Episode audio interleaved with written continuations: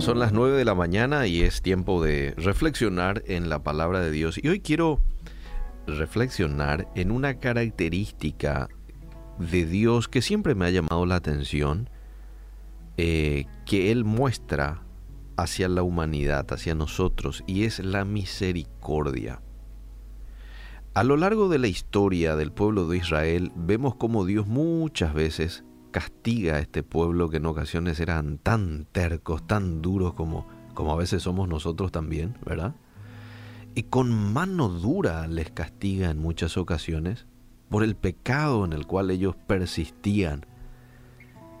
Pero fíjate vos que en todas esas ocasiones dice y, y, vemos cómo luego movido a misericordia los recibe, los perdona y les vuelve a dar una oportunidad. Hay muchos textos de la Biblia que hablan acerca de esto. Hoy quiero hablarte de Miqueas 7:18. Ahí hay un texto muy lindo que precisamente nos habla acerca de esto. ¿Quién o qué Dios como tú que perdona la maldad y olvida el pecado del remanente de su heredad? No retuvo para siempre su enojo, porque se deleita en misericordia. ¿Mm? Dios se enojó con el pueblo en aquel tiempo, en el tiempo de Miqueas, y los castiga. Se enoja, lo dice el texto, pero dice no retuvo para siempre su enojo. Se deleita, porque se deleita en misericordia y los perdona. Y los vuelve a dar la oportunidad a que vuelvan a recomenzar, eso es misericordia. ¿Mm? En el tiempo de Miqueas, las personas eran oportunistas, eran egoístas, y la justicia raramente era bien administrada. Abandaba la avaricia y la crueldad. Los pobres eran oprimidos por los más ricos ese era el contexto en el cual llega este pasaje de Miqueas 7:18. Las tres ideas principales de este libro, un libro con mucho significado, relativamente corto, fueron sus pecados en los primeros capítulos, su destrucción en el capítulo 3 y finalmente en el capítulo 7 les habla del deseo que Dios tiene de restaurarlos, de liberarlos de la opresión que uno experimenta cuando se aleja de Dios. Ellos experimentaron, se alejaron de Dios, le dieron rienda suelta a sus deseos, a sus pecados, y bueno, Dios los tuvo que castigar, tuvo que permitir que ellos fueran eh, opresionados por otros pueblos. Pero luego dice el texto los vuelve a perdonar. ¿Mm? No retuvo para siempre su enojo, porque se deleita en misericordia. Ahora, esto me lleva a pensar y a hacerte la siguiente pregunta. ¿Cómo está tu relación con Dios? ¿Mm? Hay mucha gente que hoy persiste en el pecado y lo hace sin ningún, ningún tipo de temor de Dios. Sabe que están haciendo mal, pero como el pecado es atractivo y es placentero por un breve momento, persisten en pecar. Y están allí, pecando, haciéndose daño, porque el pecado hace daño,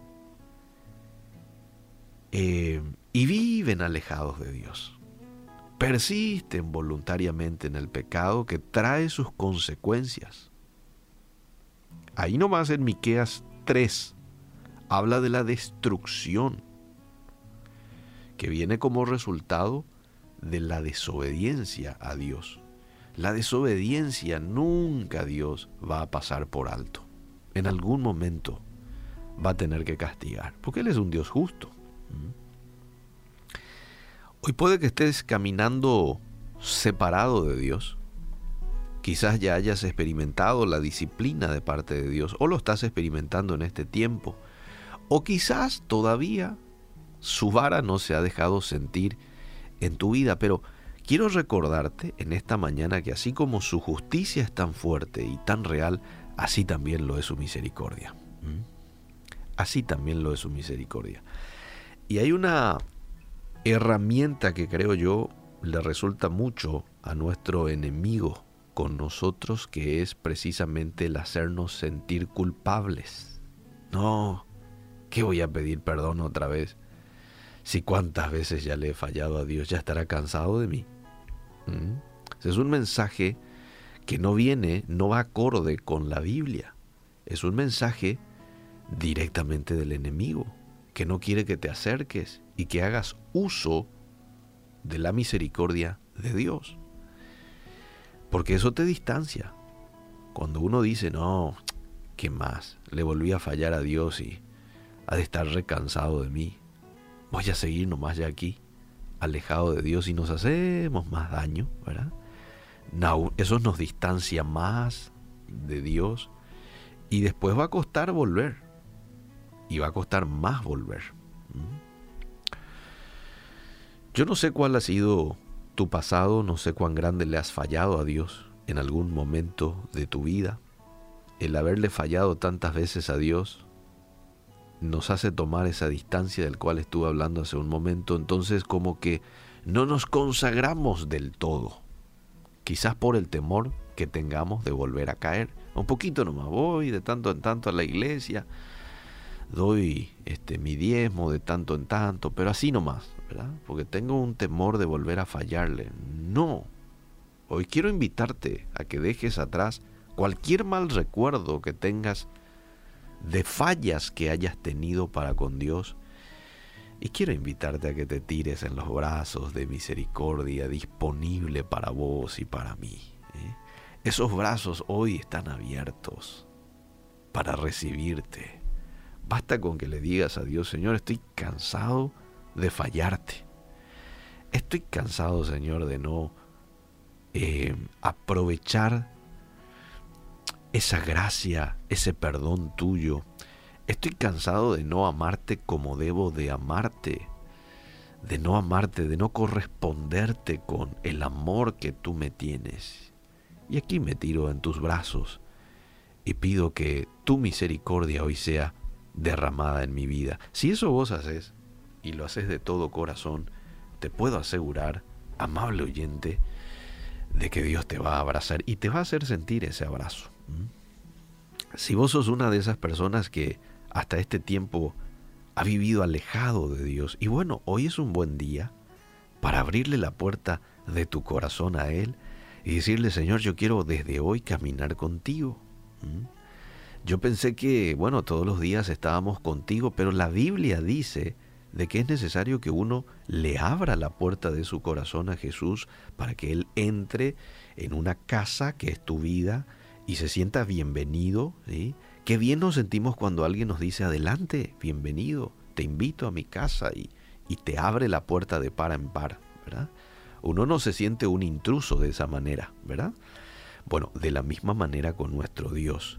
Cuando nosotros le invitamos y le abrimos la puerta de nuestro de nuestra vida, de nuestro corazón, entonces él va a entrar y se va a sentir bien con nosotros y va a cenar, dice en el texto de Apocalipsis 3:20, con nosotros, con aquel que lo invita a su vida. ¿Mm?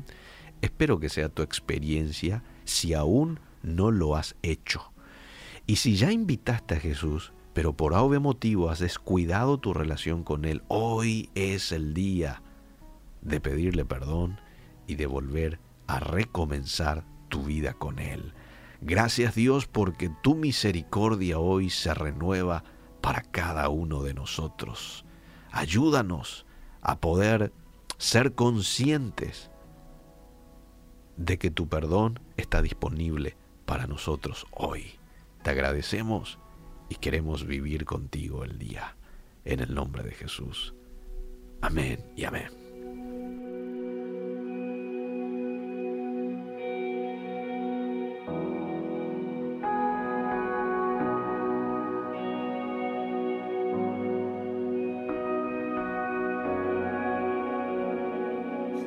Desde tu trono ves tu creación.